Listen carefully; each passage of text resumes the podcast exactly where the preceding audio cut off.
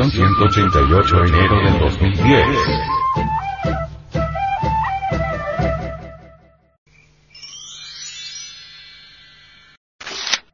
Antropología. Significado de las máscaras. Máscara de oro. Esta máscara antropomorfa en oro repujado, proviene de Restrepo, Valle del Cauca. Periodo Yotoko. Se encuentra en la colección Museo del Oro, Banco de la República. Las máscaras las encontramos tanto en América, como en Asia, Europa, África, creadas en oro, plata, jade, barro, etcétera, etcétera. Unas muy famosas como la de Agamenón, la de Pacal, etcétera. Siguiendo los principios del arte regio podemos decir que la máscara en las culturas antiguas indican, cuando se encuentran en el sepulcro de alguien, que su rostro era tan perfecto, que había que velarlo a los profanos, pues, era un rostro de un hombre real, o de algún dios reencarnado.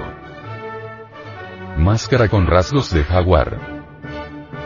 El venerable maestro, Samael Aumeor, sobre el jaguar, dice, en la Amazonía colombiana, venezolana, brasileña, ecuatoriana, entre las numerosas tribus indígenas que pueblan esas espesas selvas, se rinde culto especial al jaguar o tigre americano.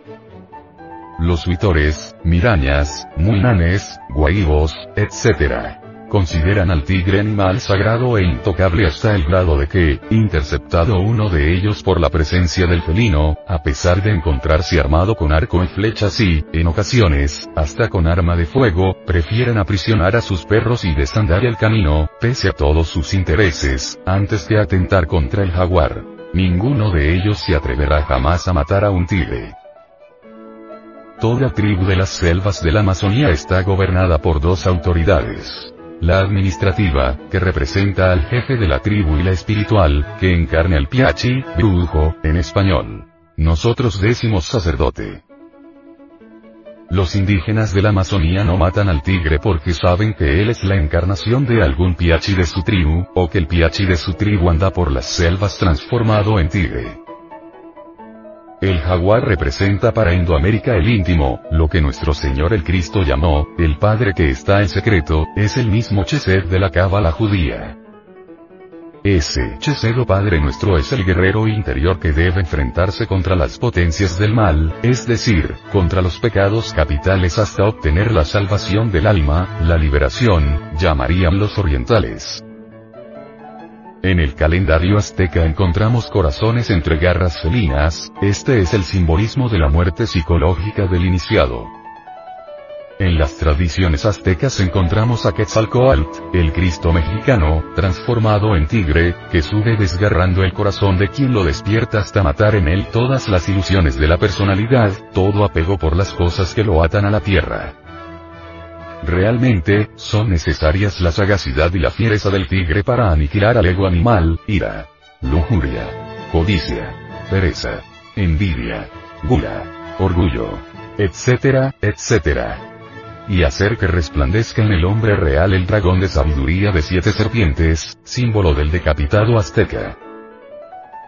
Las garras felinas de Quetzalcoatl, nuestro íntimo, hacen presa del corazón humano para libertarnos del pecado y llevarnos a la dicha inefable de la unidad con Dios. El venerable maestro, Samael Aumeor, dice, se necesita de la más perfecta santidad para que el hombre recobre su heredad perdida. Quetzalcoatl es el dios interno de los aztecas. Sus garras felinas se clavan en el corazón del iniciado para devorarlo. De esta manera, el iniciado, el adepto se torna perfecto como su Padre que está en los cielos.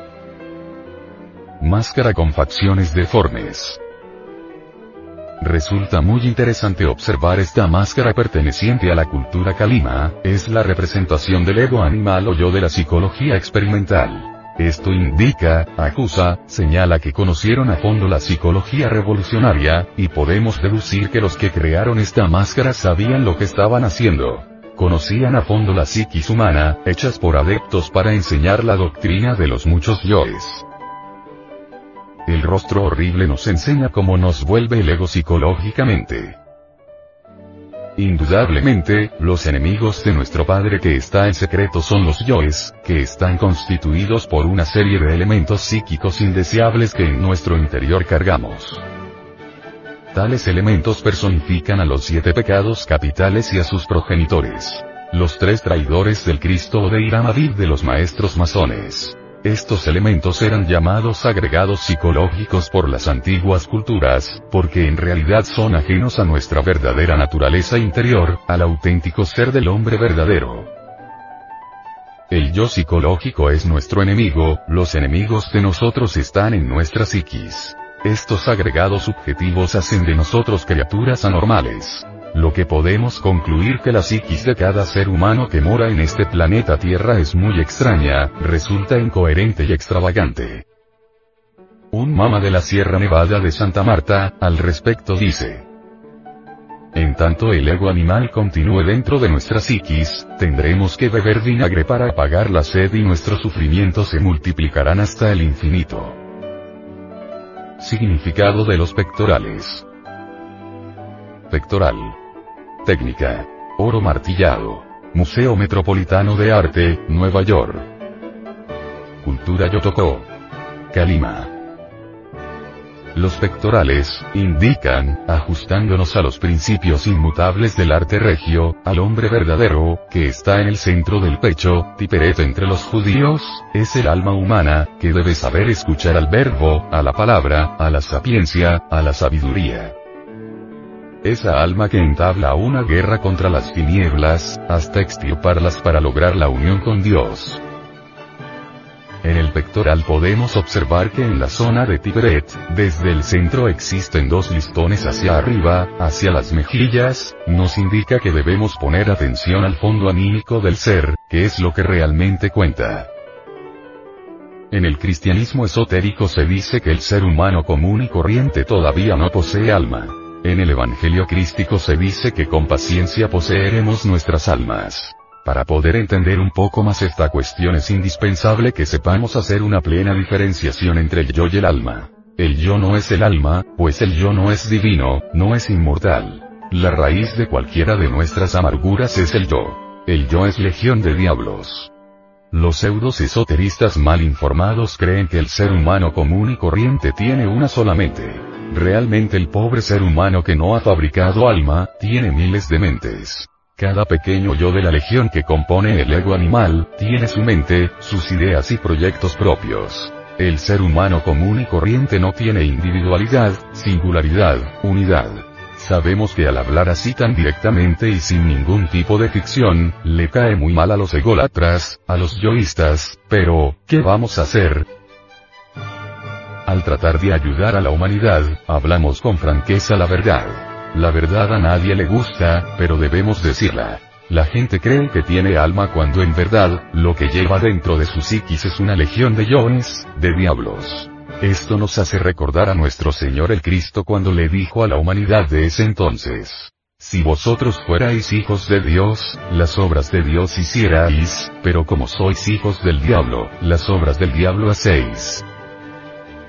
El diablo en nosotros es la ira, la codicia, la envidia, la gula, la lujuria, la pereza, los celos, el orgullo, etcétera, etcétera.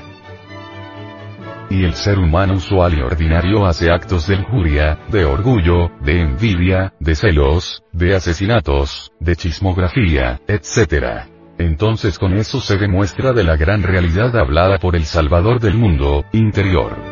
Esos actos del diablo que llevamos en nuestro interior gastan torpemente el material anímico, y así, no podemos fabricar alma. Y quien no fabrica alma es candidato seguro para la muerte segunda. El venerable maestro, Samael Aumeor, dice. Realmente solo existe un sistema para fabricar alma. Ese sistema es el de aniquilar el yo el diablo.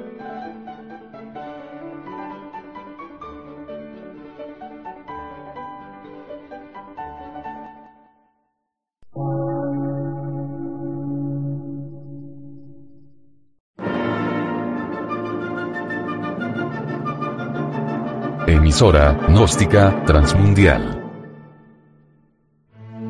por una nueva civilización y una nueva cultura, sobre la faz de la Tierra.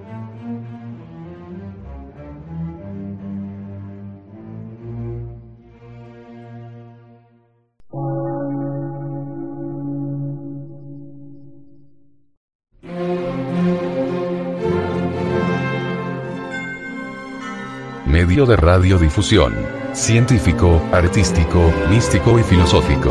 De la Asociación Colombiana de Centros de Estudios Gnósticos, Antropológicos, Psicológicos y Culturales. A. C.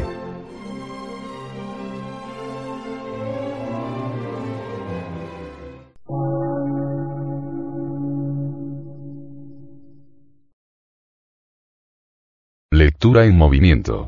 Difusión sin fronteras.